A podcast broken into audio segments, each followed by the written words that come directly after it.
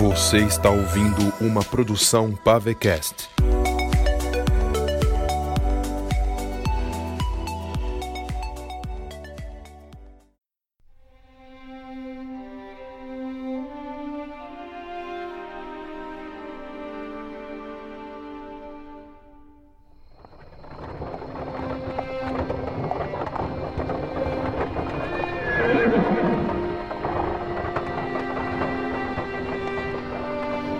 Gutter se encontrava sentado ao lado da janela da carruagem observando as belíssimas ruas do bairro nobre de Teverant, um dos quatro distritos da grande cidade chamada de Fronek, onde apenas a mais alta sociedade podia comparecer e desfrutar das mais belíssimas formas de viver.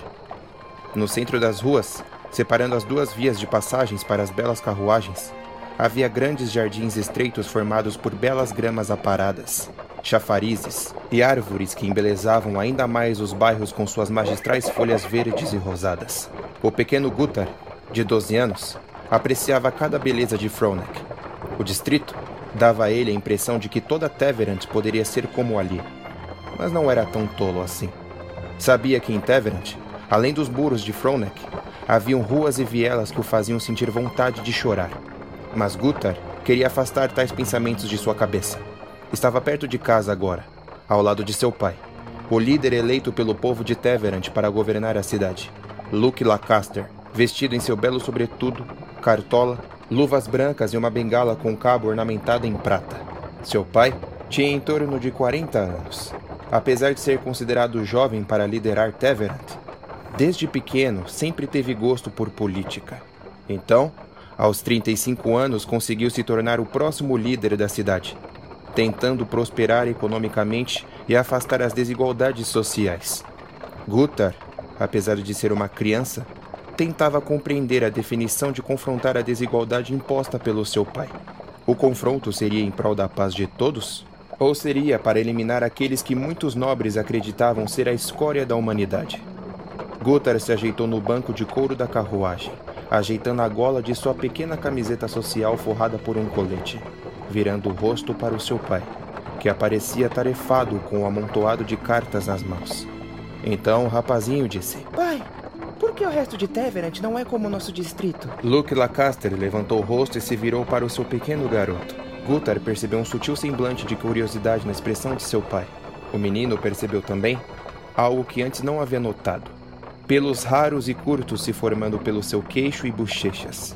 Seu pai tinha deixado a vaidade um tanto de lado para se concentrar na administração de Teverant em seu último ano como líder, já que corria incansavelmente para se reeleger no ano seguinte, após cinco anos de mandato. Por que a dúvida repentina, Gutar? perguntou ao filho, curioso com a curiosidade dele. Veja Fronek. O menino apontou para o lado de fora da janela, em direção às luzes das janelas das mansões que refletiam pela madrugada afora. É um distrito rico, onde todos podem caminhar nas calçadas sem que precisem olhar para trás preocupados com o perigo. Fronek é o distrito mais bem protegido de todos, com grandes muros de pedras revestidos de guardas para nos proteger contra qualquer intrusão. Por que as pessoas fora de Fronek, ou até mesmo de Warcrest, não podem ter o mesmo que nós? Luke guardou as cartas no bolso interno de seu sobretudo, retirando os óculos e se virando para o pequeno Gutar. O líder aproximou seu rosto pela janela também observando as ruas iluminadas pelos postes de luzes centrais em meio aos jardins que separavam as duas vias. Quantos distritos formam Teverant? Questionou o pai em um teste. Quatro. Gutar respondeu precisamente. E qual é esse em que moramos? Fronek. Qual outro distrito formado por pessoas de classe baixa, onde jazem também as indústrias que movem Teverant? Ah, Gimini. Luke balançou a cabeça aprovando, antes de continuar e falou qual o distrito com centros comerciais para a alta sociedade de Fronek. Uh, Orcrest. E o último, mas não menos importante, onde vivem a classe média de Teverant? Nortunk. Veja, Gutar.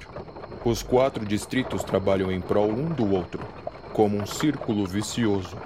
Sabe as engrenagens que vemos nas grandes fábricas que giram constantemente uma sobre a outra para que cada peça possa continuar em um fluxo perfeito? Assim é a nossa cidade. Assim é Teverant. Cada distrito gira o mecanismo do próximo, até se complementar. Não entendo, pai. Preste atenção. Aqui em Fronek vive a alta sociedade, os poderosos, aqueles que possuem a economia, o lucro, o luxo, a administração do dinheiro. O povo de Fronek investe em indústrias para que a economia possa continuar fluindo. E é no distrito de Geminin onde estão as indústrias. Entende que para a alta classe de Fronek funcionar, é preciso a área industrial para gerar lucro e o conforto de nossas casas? Portanto, para Geminin funcionar, para que haja trabalhadores, precisamos do povo da classe média e baixa de Nortung. Uma indústria não funciona sem funcionários. E assim, continuamente, acontece a distribuição de um fluxo crescente de uma cidade como Teverant. Mas por que há tantas pessoas em Nortunk e poucas aqui em Fronek? É em Nortunk onde existe uma concentração de massa populacional ainda maior em toda Teverant, onde a classe média e baixa vive se locomovendo para as indústrias do distrito de Geminin para trabalhar e gerar lucro para Fronek e também criar materiais para o comércio de própria Nortunk e os comércios de alto escalão de Orcrest. Eles são a engrenagem principal do movimento de nossa cidade, da formação dos quatro distritos. Portanto, é normal que haja mais pessoas nesses distritos do que em Fronek, onde estão os superiores e administradores que engajam nosso futuro. Gutar continuou observando seu pai mesmo após ele terminar o seu discurso. Luke percebeu que a dúvida ainda beirava pelo rosto do garoto. Pai, as poucas vezes que saímos daqui de Fronek, atravessando os muros, quando visitei Gemini e Nortunk ao seu lado, vi pela janela da carruagem muitas pessoas jogadas nas calçadas. Cidadãos mal vestidos, moradias horríveis e. Eu não consigo entender onde está o engajamento dos superiores de Fronek perante o resto da cidade. Ora, filho, você ainda é muito novo para entender o quão injusto é a política em geral. Por mais que eu possa dar a você explicações, ainda haverá dúvidas em sua cabeça. Portanto, com toda a minha experiência, ainda há coisas que nem mesmo eu entendo. Luke se virou, ajeitando-se no banco e apoiando suas duas mãos em sua bengala. Amanhã, depois do café da manhã, irei para Nortunk realizar minha campanha para a reeleição como líder de Teverant. Vai me acompanhar? Gutar tinha um sentimento profundo de alegria estar ao lado de seu pai. Apesar de sempre ausente da mansão e da vida de sua mãe, quando estava presente demonstrava todo o seu carinho e afeto pela família. Luke queria que Gutar entendesse a política de Teverant, para que quando crescesse, pudesse possuir a sabedoria e a inteligência de sobreviver em um lugar tão hostil.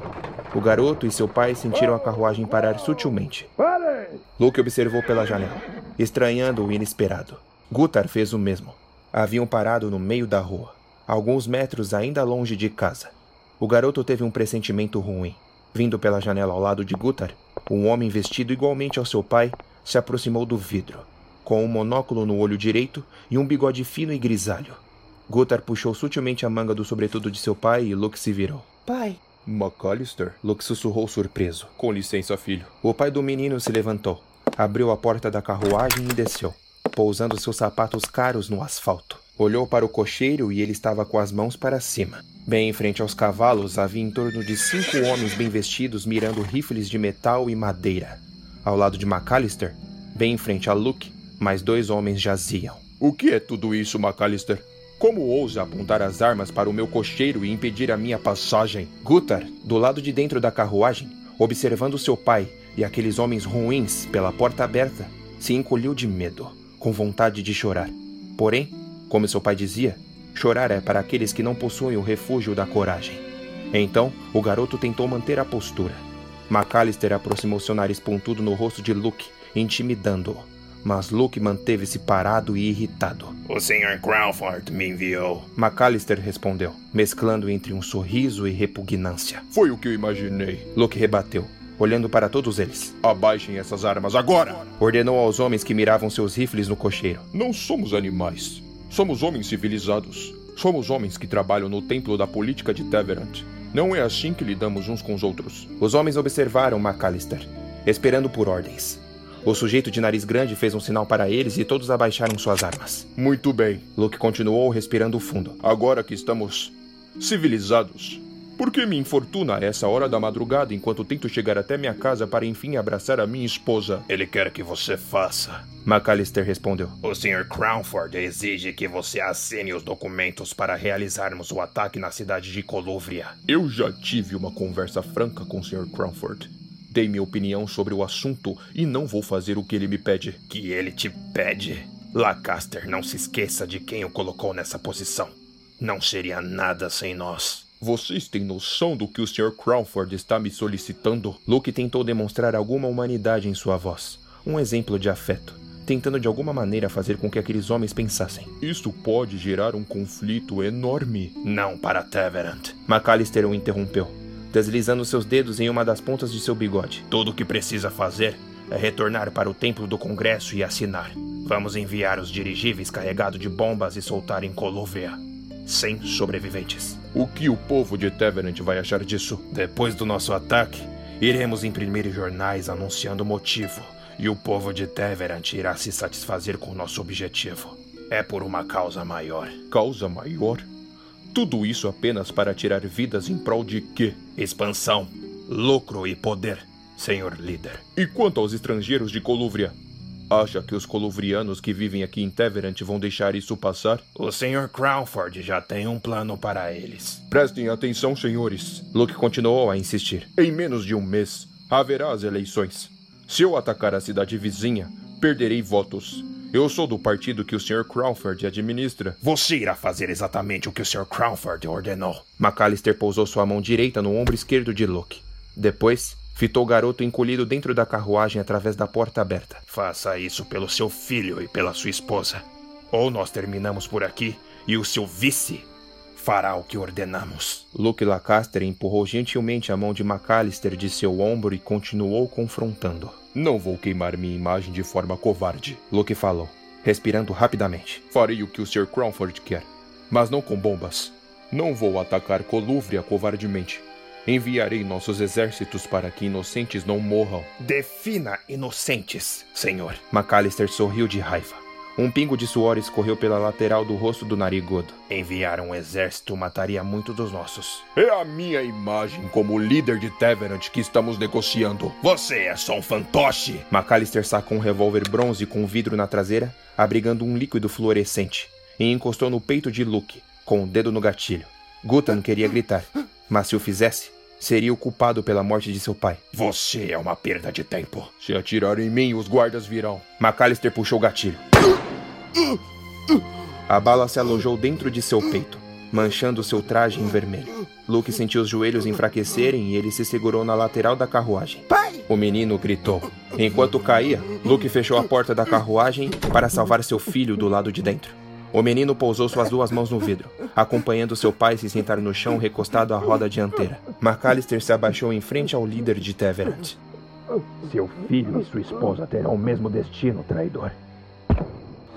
Um tiro reverberou e uma bala atingiu a cabeça de um dos homens logo atrás de McAllister. Os cavalos se assustaram.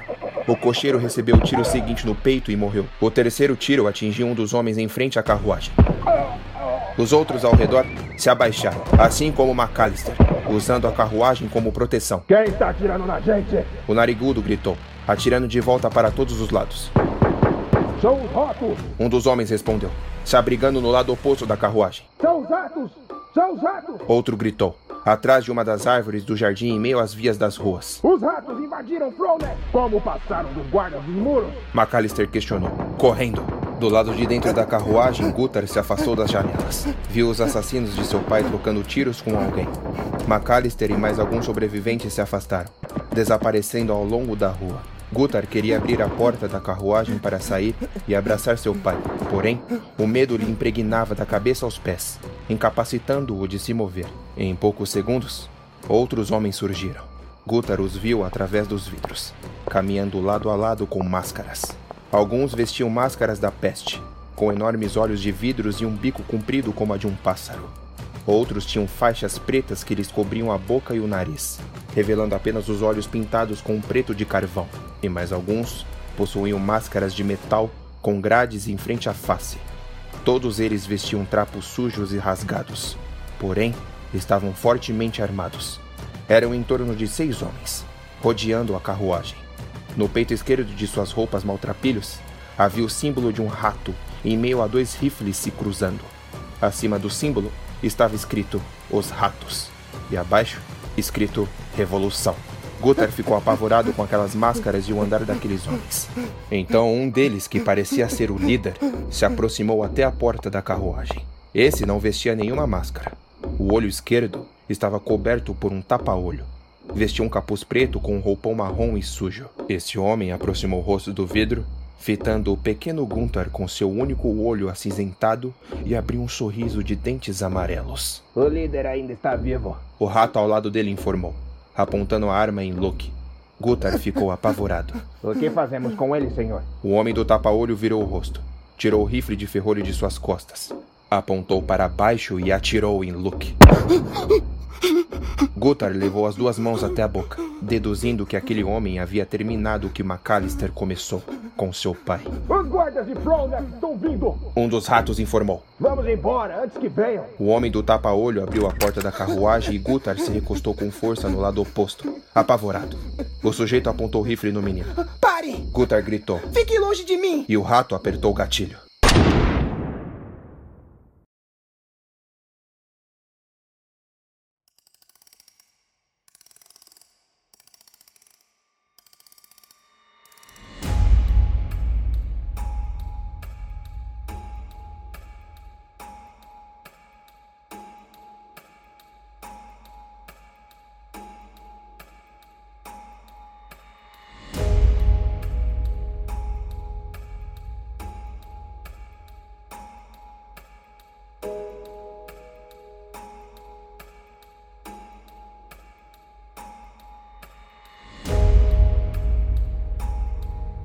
Teverant, um mundo steampunk.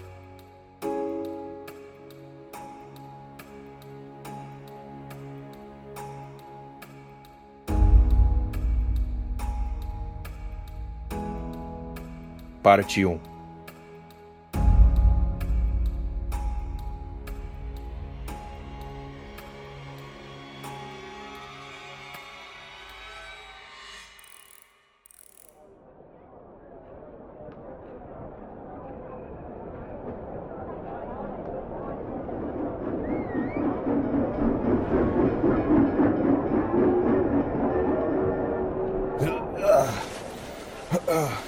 19 anos depois. Arthur se levantou da cama após uma curta noite de sono. Se manteve sentado em meio aos seus lençóis sem vontade alguma de pousar os pés no chão para começar mais um dia. Observou sua pequena casa ao redor e sentiu angústia. Era apenas um quarto, com uma cozinha quase sem utensílios com um vaso sanitário ao lado do balcão de talheres. O prédio em que ele morava era reclinado alguns centímetros para a direita, apoiado sobre o prédio vizinho, dando a impressão de que tudo dentro de sua casa era torto. Ele se levantou e observou a única janela do recinto. A vista era para as moradias horríveis do distrito em que ele morava, Nortunk. E ao longe, mais à frente, a alguns quilômetros dali, as enormes indústrias com suas dezenas de chaminés decoravam o distrito vizinho, Gemini, exalando poderosas cortinas negras de fumaça que subiam como enormes sombras em direção a leste no céu. O céu estava nublado por conta do inverno e da neve que descia em constantes danças, até formar grossas camadas de gelo pelas ruas das cidades. Era o final de mais um ano e o Natal estava próximo. Arthur enfim pousou seus pés no chão, vestido com suas meias furadas. Sentiu o frio do piso subir-lhe das solas de seus pés em direção às pernas e pelo restante de seu corpo. Caminhou até o balcão em frente à cama e pegou o jarro de metal. Havia apenas um pouco de café no fundo. Encheu sua caneca, também de metal. Depois, Bebeu e sentiu o gosto horrível e amargo se esparramar pela sua língua. Vestiu seu traje jogado em meio aos lençóis da cama. Uma camiseta branca e amarelada de suor. Uma calça preta apoiada por suspensórios esfarrapados. Uma jaqueta desbotada e acinzentada com um rasgo no cotovelo esquerdo. Sapatos de solas gastas e uma boina preta. Se olhou no espelho rachado acima do vaso sanitário e percebeu que sua barba rala já estava um tanto aparente. Penteou seus cabelos pretos para trás Esfregou seus olhos castanhos com as pontas dos dedos, sentindo o cansaço da insônia, e se virou para ir trabalhar. Depois de descer as escadas de seu prédio de paredes descascadas, ao abrir a porta da frente e descer os degraus, viu os flocos de neve descendo geadas pelas ruas repletas de milhares de cidadãos e carruagens e carroças que iam e vinham de todos os lados. Os prédios de tijolos e outros de madeiras eram interligados uns sobre os outros, deixando espaço apenas para um beco ou outro. Os becos eram repletos de ratos e moradores de rua, que se embrenhavam em meio aos sacos de lixo para se aquecer do frio invernoso. Arthur seguiu em frente, avistando os poucos enfeites de Natal que se espalhavam por Nortunk. No céu, havia alguns dirigíveis que sobrevoavam por toda a Teverant, exportando e importando materiais, assim como os navios a vapor nas costas dos distritos. Enquanto caminhava pela rua, Arthur avistava amigos e amigas que também iniciavam seu dia para trabalhar.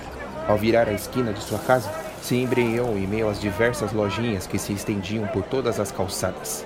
Nas ruas, familiares montavam suas barracas para vender suas mercadorias, como frutas, legumes, peixes, materiais artesanais e objetos abandonados. Arthur avistou do outro lado da rua, na vitrine de uma loja preenchida por luzes de decoração de Natal, uma bicicleta que ele tanto almejava. Não era uma bicicleta nova, mas sim de segunda mão, talvez até de terceira ou quarta.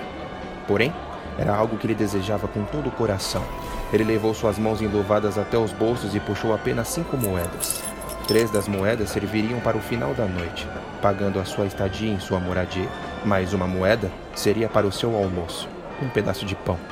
Se não comesse, poderia ter duas moedas no final do dia, ao menos. E seria dois passos a mais para a bicicleta. Ele sorriu e continuou seu caminho até o distrito de Gemini. Ao atravessar a ponte entre os distritos de Nortunk e Gemini, por de cima do rio amarronzado de poluição e formado por filas de navios a vapor que passavam por debaixo da ponte, ele finalmente havia chegado nas áreas industriais. Gemini era o maior dentre os quatro distritos, com fábricas gigantes, estações de trens, trabalhadores por todos os lados, dirigíveis enormes acima das chaminés das indústrias, carroças de transporte e enormes caçambas de lixos. Arthur, em meio ao povo, avistou homens da facção Ratos em um círculo. Dentre eles estavam de seus amigos, Elendor. Todos eles vestiam roupas da baixa sociedade, com o símbolo da facção no peito esquerdo, um rato com dois rifles se cruzando.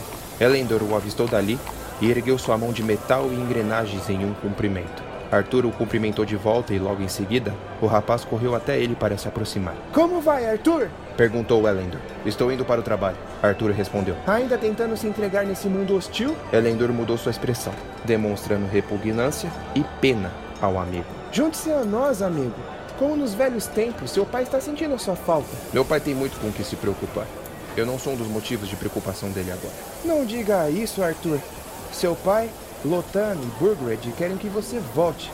Sem contar os outros que gostariam muito que você estivesse lá nas reuniões. Farei o que for possível para voltar, mas preciso sentir o mundo em outra perspectiva.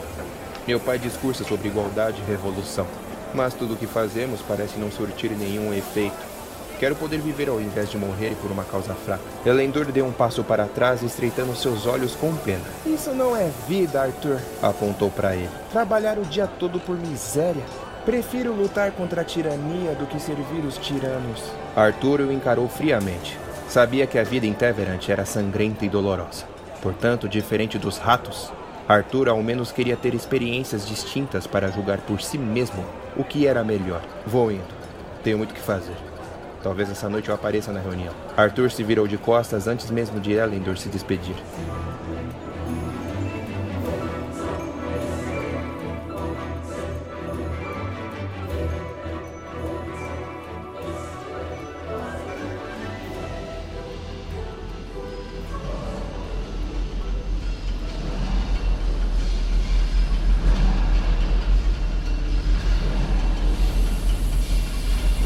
Arthur anotava as remessas de materiais que chegavam pelos portões da fábrica. Caminhava entre as caixas enquanto alguns homens carregavam tudo depois de suas anotações. Checava se todas as peças necessárias, como engrenagens, parafusos e ferramentas, estavam ok. Enquanto percorria pela fábrica com uma prancheta na mão, as máquinas ao redor continuavam a trabalhar, enquanto alguns funcionários também seguiam realizando suas funções. Quando finalmente preencheu as informações de mais uma remessa, avistou um dos homens, um sujeito grande, forte e careca, enfiando a mão discretamente em um dos caixotes e roubando um punhado de ferramentas, escondendo na cintura da calça e cobrindo com a camisa por de cima. Arthur esticou os passos em direção a ele quando o sujeito se virou de costas. Ao se aproximar, pousou sua mão no ombro dele e o grandalhão se virou. Senhor, Preciso que devolva. Devolva o quê? Questionou o grandalhão, enrugando sua testa. Putz, olha lá. Arthur ouviu um dos homens sussurrar para outro. Ele está mexendo com Cal. Com todo respeito, Arthur continuou. Mas preciso que ponha as ferramentas novas de volta na caixa. Está me chamando de ladrão? Cal, o grandalhão, deu-lhe um leve empurrão. Não, não chamei de ladrão. Porém, você é um ladrão. Devolva a chave inglesa e os alicates. Essas ferramentas vão para os mecânicos lá embaixo. Acaba com ele, Cal! Ele pensa que é. Cal pousou a mão no ombro dele para intimidá-lo. Arthur viu a tatuagem pintada no antebraço dele. O símbolo de três corvos pousados nas três pontas de um crucifixo. Cal pertencia ao grupo criminoso e religioso dos Raven Dark. Os Raven Dark eram os maiores rivais dos ratos. Agiam sempre à noite pelos distritos de Nortunk e Gemenin, assassinando pessoas e realizando roubos. De tempos em tempos, tentavam realizar grandes golpes nos distritos comercial da alta classe, em Orcrest, mas quase sempre eram pegos pelos azuis, nome usado para os guardas. Vai me acusar ainda? Cal perguntou com as sobrancelhas arqueadas e um sorriso de deboche. Você não me assusta. Arthur rebateu. Cal agarrou os cabelos na nuca de Arthur para machucá-lo. Arthur atingiu a prancheta na cabeça dele e quebrou no meio.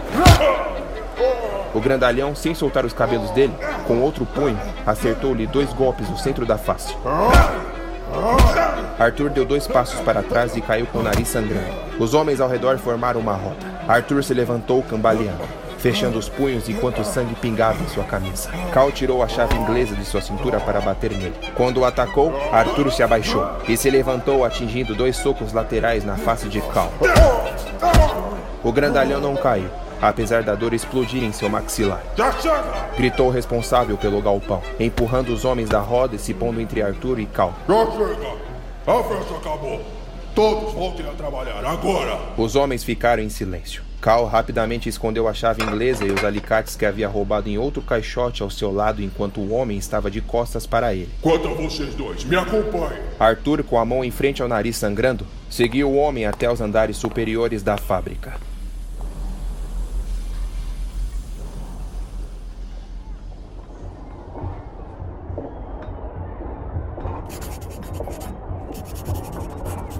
Arthur e Cal estavam sentados na mesa do diretor da fábrica. O nome do sujeito era Gilbert Drafor, um homem ruivo de enormes costeletas e um grande bigode vermelho. Ele vestia um belo colete preto de traços vermelhos com uma corrente prata de relógio que se estendia até seu bolso. Enquanto os dois briguentos aguardavam, Gilbert Drafor anotava algo em seus papéis com uma caneta banhada a ouro. Ao terminar as anotações, cruzou os dedos apoiando as mãos sobre a mesa. Gilbert não era nenhum homem pequeno. Era tão forte quanto Cal.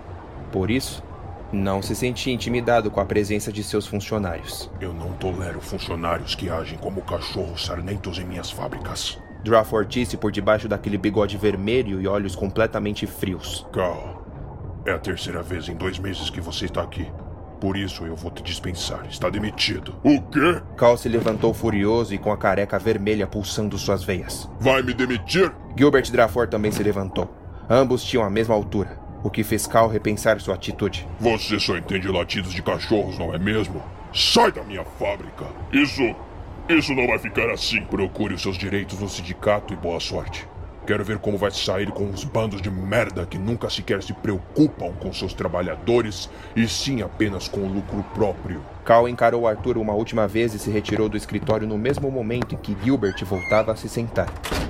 Quanto a você, rapaz, vou dispensá-lo também. Como? Um nó se atou na garganta de Arthur. Senhor Drafor, Cal estava roubando itens da fábrica. Eu só impedi. Ele me atacou primeiro. Arthur apontou para o próprio nariz recheado de sangue seco. Não estou dispensando pelo que houve aqui hoje. Agradeço pela sua intervenção contra Cal. Gilbert abaixou a cabeça para continuar suas anotações como não se importasse. O motivo de sua saída é porque seus serviços não serão mais necessários. Teremos uma nova fonte de contagem de remessas. O mundo está se modernizando cada vez mais. Eu posso trabalhar no carregamento então? Não preciso de um carregador. Volte daqui a um mês, talvez até lá haja uma vaga. Arthur se levantou e saiu do escritório sem saber o que pensar.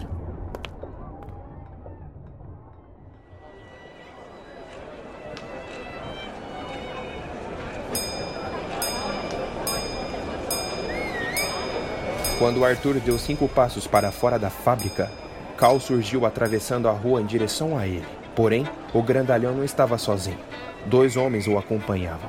vestidos com trajes negros que claramente denotavam a facção dos Raven Dark, um sobretudo preto com a cauda dividida atrás. Em suas cabeças, vestiam cartolas rasgadas e esfarrapadas, com uma pena negra de corvo na lateral. Arthur parou na calçada observando ao redor, à procura de algum azul que poderia ajudá-lo. Quando os três se aproximaram, ficaram ao redor dele, para cercá-lo. Cal estava com um soco inglês entre os dedos. O homem da esquerda sacou uma faca de açougueiro e o da direita segurava um cabo com pregos. Não devia ter se intrometido. Cal disse, ainda vermelho de raiva e com as veias aparentes. Mexeu com um de nós, mexeu com todos. Respondeu o magrelo albino de cabelos negros com a faca. Não precisamos fazer isso. Arthur tentou ceder, mas vai ser. O homem com o um taco com pregos informou, vestindo uma máscara preta e suja, pronto para matá-lo. Arthur acertou um soco no homem da faca.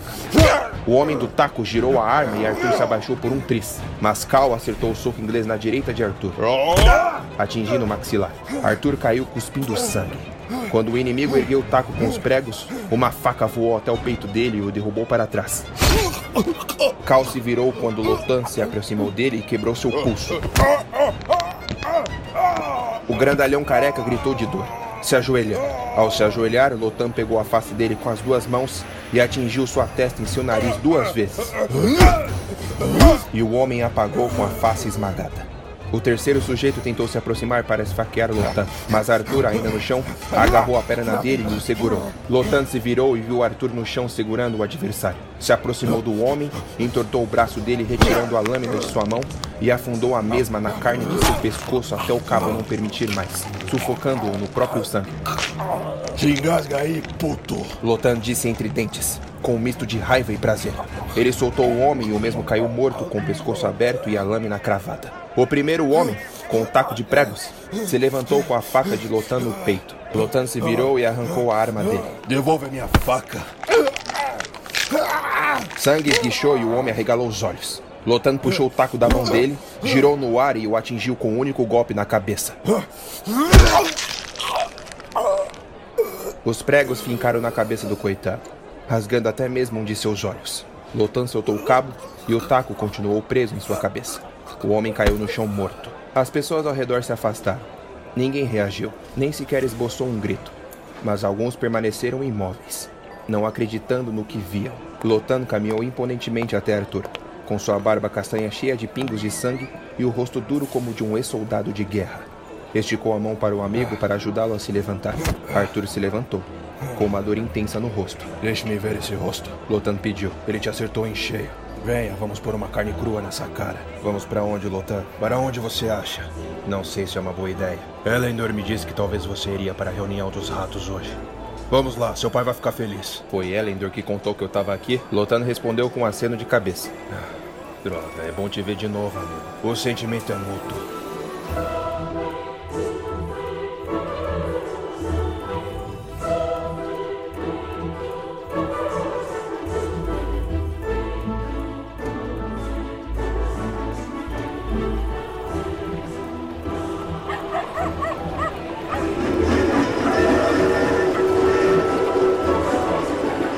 Arthur seguiu lotando pelas ruas do distrito de Nortunk após atravessarem a fronteira fora de Gemenin pelo lado leste. Apesar de Nortunk possuir dezenas de bairros em situações precárias de fome e lixo, ainda assim havia locais completamente agradáveis. Lotano levou por uma via preenchida de balões decorativos no alto. Edifícios bem ajustados um ao lado do outro com tijolos vermelhos. As pessoas, de classe média, caminhavam tranquilamente, homens com suas cartolas e chapéus de coco, e as mulheres em seus longos vestidos. O dia estava frio. As ruas estavam cobertas por grossas camadas de neve, dificultando a passagem dos cavalos que puxavam as carruagens ao longo do distrito. No centro da via, um grande pinheiro de mais ou menos 8 metros decorava o bairro com seus galhos recheados de enfeites natalinos. As portas e vitrines das lojas se encontravam iluminadas por piscas que brilhavam simultaneamente em seus ritmos próprios. Arthur havia se esquecido de como o lado leste de Nortunk, apesar de diversos problemas, era agradável, diferente do lado oeste, onde Arthur morava há poucos meses depois de abandonar o grupo dos ratos. Não sei se é uma boa ideia, Arthur comentou a Lotan, atravessando a rua para o outro lado. Acho que o pessoal não vai ficar muito feliz com a minha volta. Não se preocupe, Lotan respondeu, esfregando suas mãos enluvadas por conta do frio e subindo a guia da calçada. Ouvi muitos comentando sobre como você faz falta. Tenho certeza que a maioria ficará satisfeita. Os dois caminharam mais duas quadras em frente até chegarem a um pub. Lotan abriu a porta dando passagem a Arthur. Do lado de dentro do pub, havia alguns clientes sentados em suas mesas bebendo longos copos de vidro de cerveja. Lotan caminhou até o balcão, cumprimentando o velho Tomenant. Era um senhor de 75 anos, alto, de cabelos curtos e brancos como nuvem, de olhos tão azuis que quem o não conhece o confunde com um cego. Barba comprida e vestido com sua inseparável boina cinza na cabeça, presente de sua falecida esposa. Tomenant enquanto enxugava os copos com uma toalha, abriu um sorriso alegre ao ver Arthur logo atrás do amigo. Arthur! Meu querido Arthur! O velho abriu os braços e estendeu sua mão enrugada para cumprimentá-lo. Como vai, garoto? Arthur se aproximou do balcão e apertou a mão do velho, empolgado por vê-lo tão saudável. Como vai, Tomenant? Muito feliz em te ver, amigo. Não vejo há sete meses. Conseguiu uma moradia no oeste de Nortonk? Consegui. É uma espelonca. Moro em um daqueles prédios tortos. Eu já disse que o pub é a sua casa. Saia daqueles lados e fique por aqui. Eu vou pensar no assunto, meu velho. Lotan apoiou os dois braços sobre o balcão e Tomenant aproximou o rosto ao dele para ouvir o que o rapaz tinha para lhe dizer. O pessoal já tá lá embaixo? Alguns já chegaram. Vork e Arnaud saíram para resolver um problema no distrito de Gemini.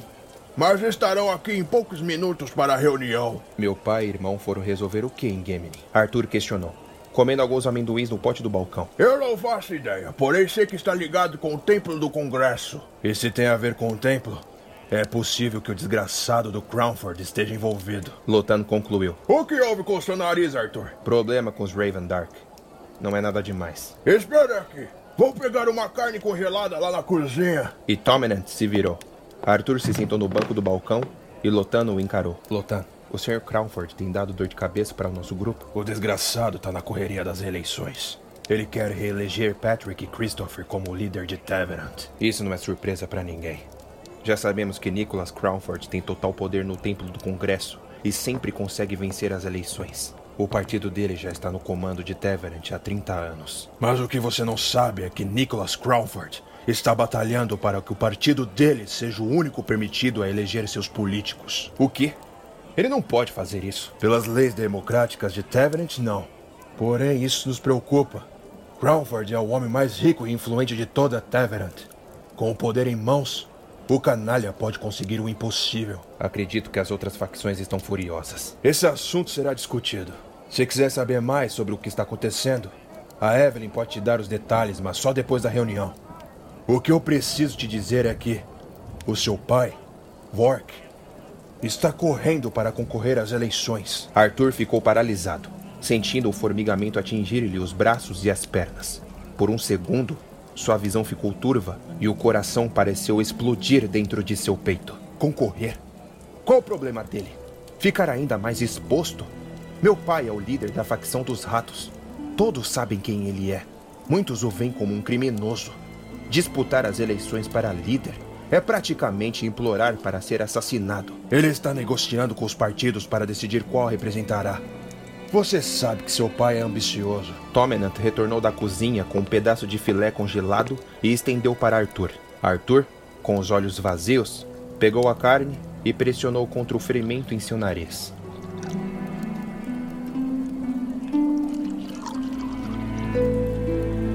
No final da tarde, quando o dia começava a se tornar noite, Arthur e Lotan caminharam para o cômodo dos fundos do pub. Lotan se abaixou puxando uma alça de metal do chão, e uma porta para o porão se revelou. Arthur foi em frente, descendo as escadas de pedra. Após descer um lance de oito degraus, se viu dentro do salão subterrâneo do pub.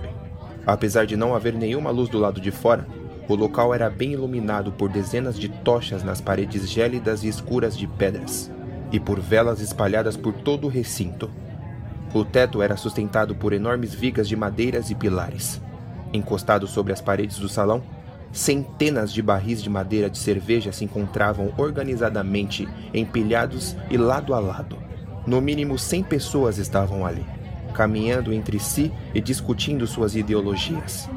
Todos presentes faziam parte da facção dos ratos. Arthur percebeu alguns olhares quando se aproximou. Entre tais olhares, houve cumprimentos simpáticos e rudes, assim como viradas de rostos e fofocas. Em meio à multidão, Elendor se aproximou com um caneco de madeira. Você veio, Arthur! O rapaz disse. Seja bem-vindo! Obrigado, meu amigo. Arthur virou o rosto e avistou Evelyn. Ergueu a mão para acenar e ela respondeu com aceno de cabeça. Decidiu voltar, traidor? Perguntou Castiel ao seu lado. Não conseguiu desfrutar da vida nova? Fica calado, Castiel! Respondeu Nestor, ao lado oposto. Arthur é mais que bem-vindo! Arthur acenou com um sorriso para Nestor. Muitos estão contentes com minha presença. Arthur falou entre eles. Muitos não querem me ver nem pintado de ouro. Porém, todos vocês sempre souberam sobre a minha curiosidade. Por mais que meu pai diga palavras encorajadoras, ainda assim gosto de julgar por mim mesmo. Não basta apenas ouvir na teoria. Para mim é necessário sentir na prática. Lotan e Elendor sorriram com as palavras do amigo. O que reprovava o retorno de Arthur continuavam famintos de ódio. Você traiu a revolução. É isso mesmo, traidor! Se afastem do meu sobrinho. Arthur se virou e avistou um homem de barbas longas e negras se aproximando, com um chapéu para o inverno que lhe cobriu os ouvidos, vestido em trapos velhos como um membro da facção dos ratos, com um símbolo no peito. Arthur é o filho de meu irmão. E meu irmão é o líder de vocês. Os reprovadores ficaram em silêncio, engolindo suas palavras. Então, todos voltaram aos seus afazeres, aliviando a atenção de dentro de Arthur. Arthur abriu os braços sorrindo quando seu tio o devorou em um abraço apertado e bruto. Depois Burgred pegou o rosto dele com suas duas mãos, com firmeza, para encarar a face do sobrinho com alegria. Sete meses foram suficiente para torná-lo em um homem e finalmente sentir que o mundo lá fora é um porre. Sete meses foi o suficiente para ficar longe desse hálito fétido a álcool. Não ligue para o que esses ratos de merda dizem sobre você. Aqui é a sua casa. É onde sua mãe deu-lhe a vida. Obrigado, meu tio. Vamos embebedar. Lotan comentou logo atrás dos dois. Venha, Elendor. Deixem eles conversarem. E Elendor o seguiu. É verdade, meu pai vai tentar se eleger como líder de Teverant. Eu sei que é loucura. Eu mesmo tentei impedir meu irmão dessa ideia maluca. Porém, nada irá mudar sua ideia. Vork está decidido e quer tornar seus discursos em verdade. Não podemos mudar a cidade com violência, como tem ocorrido nos últimos anos com tanta frequência. Entrar na política é outra forma de praticarmos a nossa estratégia. Vão matá-lo por isso, tio. Nicholas Crawford é imprevisível. Nicholas Crawford pode ser perigoso e poderoso, mas seu pai tem a nós. Os ratos estarão sempre ao lado dele. E quanto ao meu irmão? O que ele disse sobre toda essa loucura? Ah, Arnaud não disse nada, mas é visível a reprovação em sua expressão. Ratos! Todos ficaram em silêncio no salão subterrâneo quando Vork, líder dos ratos e pai de Arthur, surgiu descendo as escadas que davam acesso ao pub. Os membros abriram passagem a ele e Vork caminhou até o palanque de madeira na parede do lado oposto do salão. Logo atrás dele, vinha Arnaud, como sempre vestido em seu capuz negro. Vork subiu ao palanque fitando todos os presentes. Ao pousar os olhos em Arthur, sentiu alívio em ver seu segundo filho, mas o ignorou e continuou para o seu discurso. Hoje é um dia bonito! É um dia que pode dar início aos nossos desejos! O dia em que finalmente iremos buscar o nosso lugar no Templo do Congresso!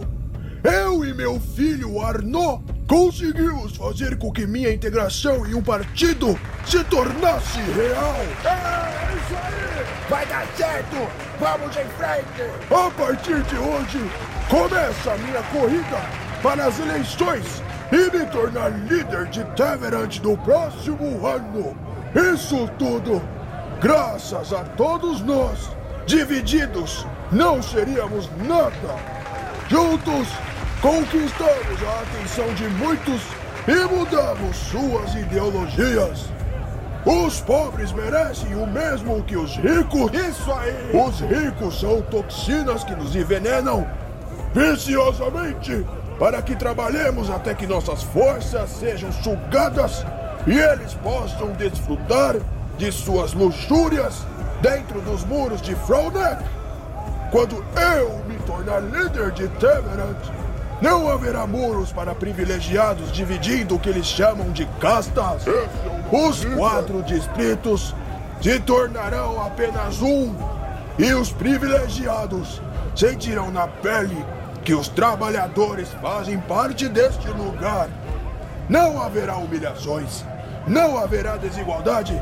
Viveremos em plena igualdade social. Viva a revolução! Parabéns ao nosso líder! Sim, sim! Arthur, entre todos, era o único que não aplaudia. Ele percebeu que Arnaud, ao lado do palanque onde estava seu pai, o fitava friamente sem denotar nenhuma expressão.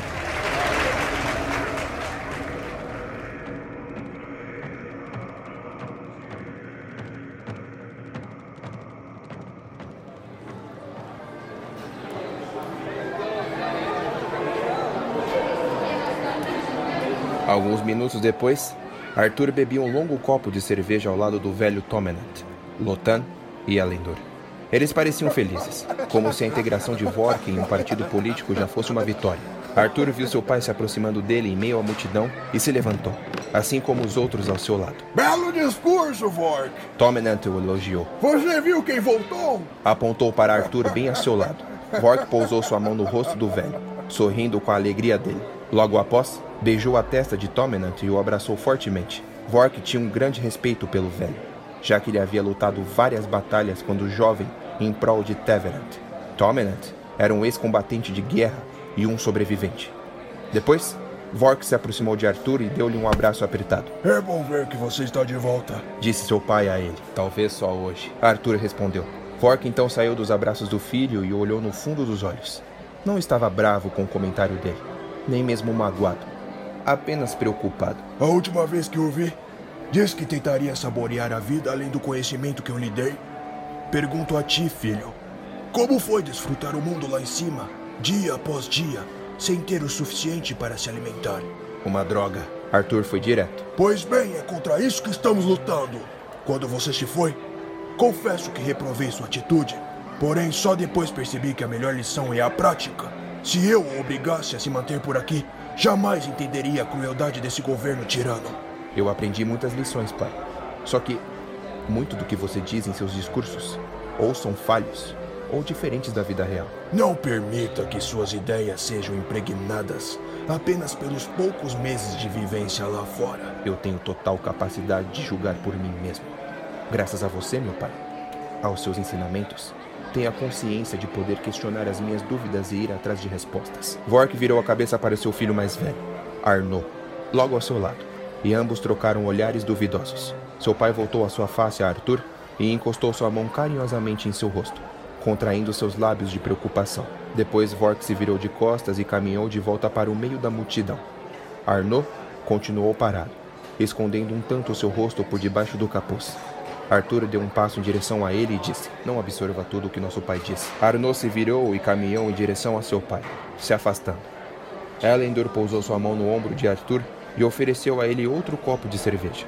Arthur pegou o copo e engoliu de uma vez. Por que duvida tanto dos discursos de seu pai? Elendor perguntou intrigado. Meu pai é um homem que viveu muito para poder dizer o que pensa sobre o sistema político que vivemos. Arthur deu mais um gole na cerveja. Ah. Porém, tudo que ele diz é relacionado ao seu ponto de vista. O que posso falar por mim é que quero entender os dois lados da moeda. Seu pai fala sobre igualdade. Lotan comentou. Fala sobre dividirmos e conquistarmos. O que quer entender do outro lado da moeda? Até que ponto devemos dividir os nossos bens? Arthur se virou para Lotan. Conquistar é um ato de glória e esforço. Tudo o que quero entender é o que conquistamos como indivíduos deve ser compartilhado com aqueles que apenas assistiram aos nossos atos. Arthur se virou e se afastou deles.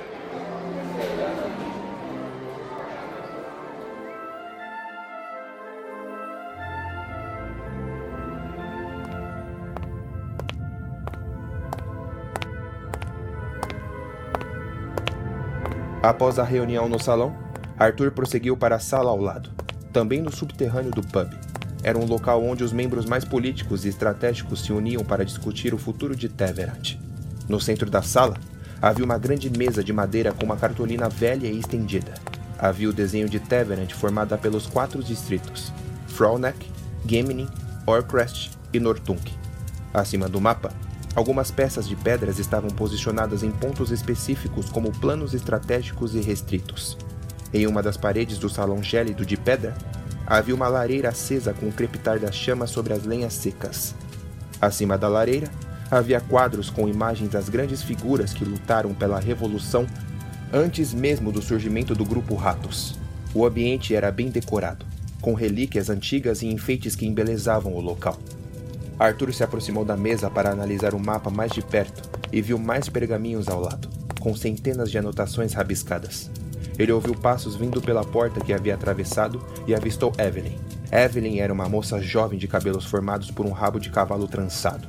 Trajava um vestido marrom com um colete azul, uma cartola pequena sobre a cabeça com duas penas azuis, luvas de dedos cortados, botas que subiam próximo aos joelhos, um coldre na cintura com uma pistola de madeira e um mosquete nas costas. Jovem Arthur. Ela o saudou quando se aproximou e apoiou suas duas mãos pelo mapa. Vejo que está tentando se familiarizar com os planos da nossa facção. Em que posso ajudá-lo? Lotan comentou que desde que estive fora, muitas coisas mudaram. Ao longo desses sete meses, enquanto estava próximo daqui, nunca me senti tão distante. O que deseja saber, jovem Arthur? Arthur caminhou ao redor da mesa lentamente, com passos silenciosos e mente pensativa analisando cada detalhe do mapa, cada rabisco dos pergaminhos, cada peça posicionada. Apontou para o local onde se encontrava o Templo do Congresso no distrito de Nortunk. Quais são as novas no templo? Após cinco anos de mandato de Patrick Christopher em Teverant, Nicholas Crawford fará o possível para reelegê-lo por mais cinco anos. Crawford é um homem muito poderoso e bem influente na cidade e no partido. Por mais que Christopher seja o atual líder dos distritos, Todos nós sabemos que o mesmo é guiado pelo homem mais rico de nossa sociedade. Acha que Crawford conseguirá pôr Christopher no templo do Congresso de novo? Se acho? Não, eu tenho certeza. A não ser que seu pai lute nas eleições e prove que sua ideologia é mais viável para os Teverantianos. Você acha que quando meu pai revelar ao povo que irá disputar as eleições, causará um conflito violento? Nicholas Crawford, apesar de toda sua postura pomposa, é um homem violento. Para nossa preocupação, ele também é um homem estratégico, imprevisível. Sabemos que todos aqueles que estiveram no poder graças a ele e que se opuseram sofreram graves consequências. Se Crawford é um perigo até mesmo para os seus aliados, não queira imaginar com seus inimigos. Acredito que ele e outros poderosos do distrito de Fronek tentarão utilizar meios intrigantes para calar seu pai, seja nos discursos políticos ou nas ruas, com mosquetes e canhões. Isso não pode prejudicar a imagem de seu partido caso decida usar a violência? Como eu disse, Crawford é um homem estratégico. Sua violência não interliga a ele. Ele contrataria homens certos para fazer o trabalho sujo por ele. Lotan também me informou que Crawford está tentando meios de apenas eleger membros de seu próprio partido a partir dos próximos anos. É verdade? Se sim, ele é capaz? Sim. Crawford se diz progressista para atos democráticos, mas seu desejo é o poder absoluto na política e na economia de Teverant. Com influências e a paciência dele, nunca duvide da capacidade dele tornar nosso governo um sistema totalitário, mesmo que, supostamente, ele represente a democracia. Além de Patrick, Christopher e meu pai, quantos mais tentarão disputar a eleição como líder de Teverant? Mais três. Homens da mesma e velha política. Porém, já se fazem 35 anos que o partido de Nicholas Crawford se mantém no poder de Teverant. Arthur caminhou novamente ao redor da mesa, observando outros detalhes do mapa. O que diria do distrito de Gemini? Como todos nós sabemos, é o distrito das indústrias. A cada ano que passa, Gimlin se torna ainda mais expansionista, dando espaço para novas fábricas. Também, chegando das cidades vizinhas, novos dirigíveis se aproximam, importando mais itens para a construção dessas indústrias. Os grandes empresários de Fronek continuam investindo em tecnologia para melhorar seu desempenho e assim sucessivamente demitir seus funcionários. Boatos dizem que até mesmo as novas fábricas no mercado estrangeiro se interessam mais em Teverant do que qualquer outro lugar do mundo. E quanto a Fronek? O distrito dos poderosos? Bom, continua o mesmo sempre bem fortificada com muros de pedras e guardas bem armados para evitar que pessoas dos distritos vizinhos invadam.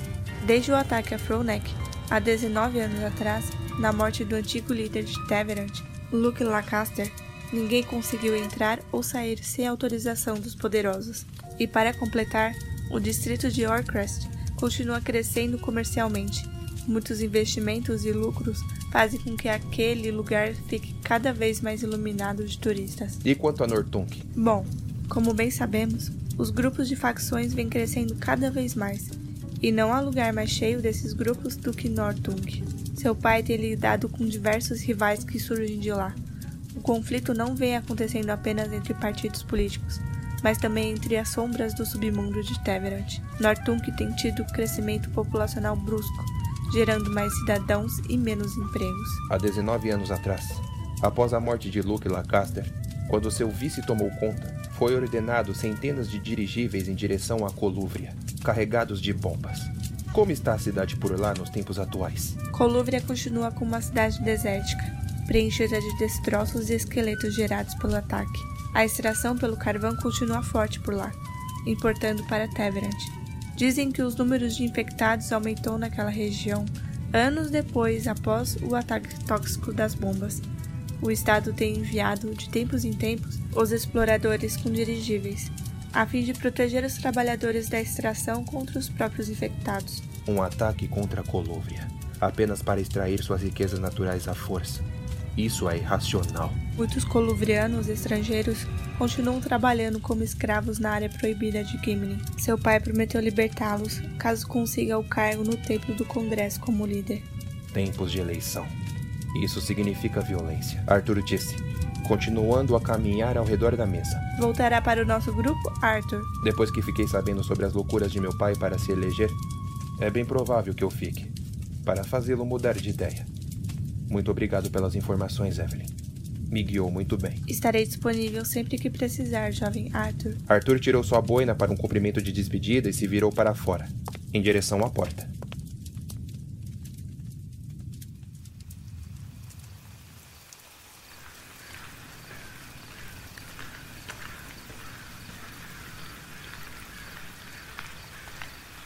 Dois dias se passaram e a noite de Natal finalmente havia chegado. Era uma noite fria, com alguns flocos de neve caindo tranquilamente até os asfaltos do distrito de Nortunk. Em frente ao templo do Congresso, Patrick Christopher, o atual líder eleito de Teverant, descia os degraus do grande templo no mesmo momento em que três carruagens estacionavam logo à frente. A carruagem do meio era para transportá-lo até sua mansão no distrito de Fronek, enquanto a da frente e a de trás, guardas armados esperavam-no para escoltá-lo com segurança. A rua estava calma e vazia, iluminada pelas luzes de Natal nas lojas. Patrick continuou descendo as escadas enquanto seis azuis, os guardas, ao redor dele, o acompanhavam com seus mosquetes. O cocheiro de sua carruagem abriu a porta para que o líder pudesse entrar. Feliz Natal, McCoy. Patrick desejou ao cocheiro antes de entrar. Feliz Natal, senhor líder. McCoy respondeu com um sorriso por debaixo do bigode. Feliz Natal, senhores. Patrick disse aos guardas e entrou. Patrick tirou suas luvas de couro e esfregou suas mãos. Tirou a cartola da cabeça e a pousou em seu colo. Os vidros da carruagem estavam embaçados por conta do frio. Tudo o que Patrick desejava era finalmente chegar em casa, se sentar na mesa de jantar com sua família na noite de Natal e saborear o pernil que ele tanto adorava. No dia seguinte, acordaria ao amanhecer com o som dos embrulhos dos presentes sendo rasgados na sala pelas suas filhas. Patrick se viu sorrindo com seus pensamentos. De repente, a carruagem de escolta de trás explodiu. O coração de Patrick parou em sua garganta e ele se abaixou. Depois, a carruagem da frente também se foi. O líder ficou apavorado, se encolhendo no banco e pondo sua cartola na cabeça, com a outra mão no peito. Tirem o líder Patrick daqui! Um dos guardas gritou. Estamos presos! McCoy, o cocheiro, gritou. A carruagem da frente está pegando fogo e bloqueando o caminho! Protejam o Patrick, Christopher! Patrick viu as sombras dos azuis pelos vidros embaçados se formando ao redor de sua carruagem para protegê-lo. Prota 1, retirem a carruagem da frente para que eles passem! Está pegando fogo! As chamas estão fortes! Me tirem daqui! Agora! O líder ordenou. Me levem pra casa! Fique calmo, senhor líder! O azul lhe respondeu próximo à janela. Vamos tirá-lo daqui! Vamos levá-lo de volta para dentro do templo! Não! Ele tem que ficar dentro da carruagem ou vai ficar exposto! Um tiro ecoou e atingiu alguém do lado de fora. Um jato de sangue esguichou no vidro e Patrick se afastou, sentindo os braços formigarem por conta do seu problema cardíaco. Do lado de fora, os guardas começaram a trocar tiros com alguém. O líder se ajoelhou no chão da carruagem e abaixou a cabeça para evitar que uma bala entrasse e o atingisse. Vindo tiros? Uma terceira explosão do lado de fora reverberou e Patrick sentiu tremor. Lágrimas escorriam de seus olhos e seu corpo começava a abandoná-lo, urinando na própria calça. Tirem daqui! Tirem daqui! Ele repetia para si mesmo. Mais sangue esguichou das janelas. Patrick ergueu a cabeça um tanto e gritou para o cocheiro. McCoy! Bate as rédeas! Vamos embora! McCoy! Patrick voltou a abaixar a cabeça quando deduziu que o seu cocheiro já estava morto. Então os tiros pararam. Tudo o que Patrick ouvia agora era o último guarda do lado de fora gemendo. Pela forma que gemia, suas tripas deviam estar se contorcendo dentro de si. Socorro! Socorro! Espera! Espera, por favor! Não! Não, não! Não me mate, o líder tá na carruagem! Não, por favor, não! Não! Patrick se sentou no banco com a calça molhada, tremendo e chorando, com as mãos na boca para não emitir nenhum som. O líder sabia que o alvo era ele. De repente, uma sombra surgiu por detrás do vidro embaçado. Patrick viu a maçaneta da porta virar e abriu. E Patrick se agarrou no lado oposto. E o homem encapuzado entrou, fechando a porta, se sentando no banco de couro em frente ao líder. Ao tirar o capuz negro, revelou sua máscara da peste. Um bico como a de um pássaro, lentes transparentes e grandes, com um respirar pesado. O sujeito era enorme, com ombros largos por debaixo do sobretudo. A máscara apavorava Patrick, pois não sabia quem era o homem e qual era a sua expressão. A cabeça do mascarado pendeu um tanto para o lado, como se o analisasse. O que você quer? Patrick perguntou enfim, sentindo-se um tolo por ter dito algo. Dinheiro! Eu posso lhe dar. Só não me mate, por favor. Posso dar o que você quiser. Eu. Eu. Eu conheço o Nicholas Crawford. Ele pode ajudar você a ter o que quer. O mascarado permaneceu calado. Abaixou a face e o bico da máscara balançou de um lado para o outro quando fez que não com a cabeça. Escute, eu tenho uma família. Só quero ir para casa e aproveitar o Natal ao lado deles. Feliz Natal. O homem disse. Patrick não entendeu, ficando completamente calado com seus olhos arregalados e úmidos. Vamos, diga algo. Lhe desejei um Feliz Natal. Fe- fe- Feliz Natal. Então um soco poderoso o atingiu na cara. Patrick caiu no chão com um rasgo no lábio, pingando litros de sangue. Agora vamos aos negócios. Sabia que a proeza mais gloriosa é reconhecer os benefícios da oposição, mesmo que seja o seu maior inimigo. Patrick continuou no chão choramingando. Só que o ego do sistema é mudar sua ideologia por orgulho sempre que isso prejudica moralmente. Senhor líder, você é um fantoche ou um homem de princípios? Um homem de princípios. Então por que quer envolver o Sr. Crawford quando estou aqui diante de você? Patrick se levantou e se sentou no banco, suando como um porco. Seu coração estava prestes a explodir. Eu. Eu trabalho para o Sr. Crawford. Eu trabalho para ele. Mas você é o líder de. Patrick engoliu o próprio sangue, sentindo o gosto de ferro em sua língua. Eu. Eu sou o fantoche. O fantoche. Então você não é a raiz que tenho que arrancar. É apenas mais um galho a cortar. O que você quer, pelo amor de Deus? O que você quer? Eu quero destruir o sistema. Quero amordaçar todos vocês e provar que todos são animais. Não importa os confrontos e as diversidades políticas, o poder é apenas um. O objetivo de todos é o mesmo. Eu. Eu posso te ajudar a chegar até Nicholas Crawford. A reação do mascarado foi inusitada, se intrigando com o que Patrick acabara de dizer, observando nele como a traição era fácil apenas para salvar a si mesmo da dor. Sinceramente, eu não esperava isso de você. Um homem tão poderoso e firme com discursos imponentes. Eu sou o fantoche. Nada do que faço é por escolha própria. Nicholas Crawford manda nesta cidade a partir de minha imagem. O mascarado enfiou uma lâmina no pescoço de Patrick de repente.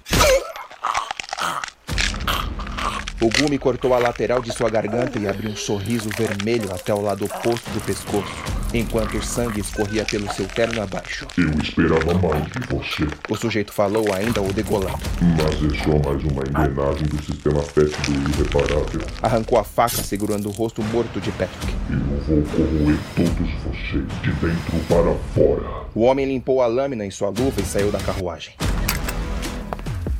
Do lado de fora, ao pousar os seus pés, olhou pelas lentes de sua máscara toda a carnificina ao redor e as carruagens queimando.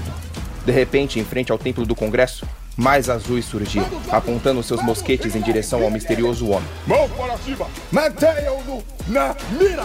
O mascarado levantou os braços e, com a mão direita, fez um sinal. Tiros ecoaram e mataram cinco guardas de uma vez. Os azuis abriram fogo para todos os lados enquanto o restante continuava a cair morto. O mascarado caminhou tranquilamente para longe do Congresso. Mais guardas chegaram em carruagens, descendo com os mosquetes. Se preparem, se preparem! O mascarado fez um sinal e os tiros vieram em direção aos novos azuis. Até mesmo os cavalos caíam mortos, enchendo as ruas de sangue. O homem mascarado arrancou um revólver de seu sobretudo e apertou o gatilho contra outros inimigos que viam da esquina. Uma bala de mosquete o atingiu no ombro, mas ele continuou caminhando e atirando. As balas aliadas continuavam a cobri-lo. Quem é esse homem? Não parem de atirar! O mascarado atirou em um azul no olho direito, depois em outro no pescoço e mais um no maxilar. A rua começava a se tornar um campo de guerra. Mais dez azuis vieram pela rua oposta. Os moradores do bairro começavam a acender as luzes de suas casas, enquanto alguns curiosos se esgueiravam nas janelas para avistar o conflito do lado de fora. Os tiros aliados do mascarado cobriram a retaguarda dele, enquanto ele continuava a atirar nos homens à sua frente. Ele não havia errado sequer um único disparo. Pelo amor de Deus, ele tá sozinho! Acabe com ele! O homem misterioso ergueu as duas mãos e realizou outro sinal. No mesmo momento, os tiros aliados dobraram, matando todos os guardas que interditavam as saídas do bairro. Os poucos que haviam sobrevivido começaram a fugir mesmo com as armas nas mãos. Vamos embora! O mascarado, ainda com passos tranquilos e lentos, guardou o revólver e continuou em frente, desaparecendo na forte névoa que se iniciou e entre as fumaças do conflito, sumindo como uma sombra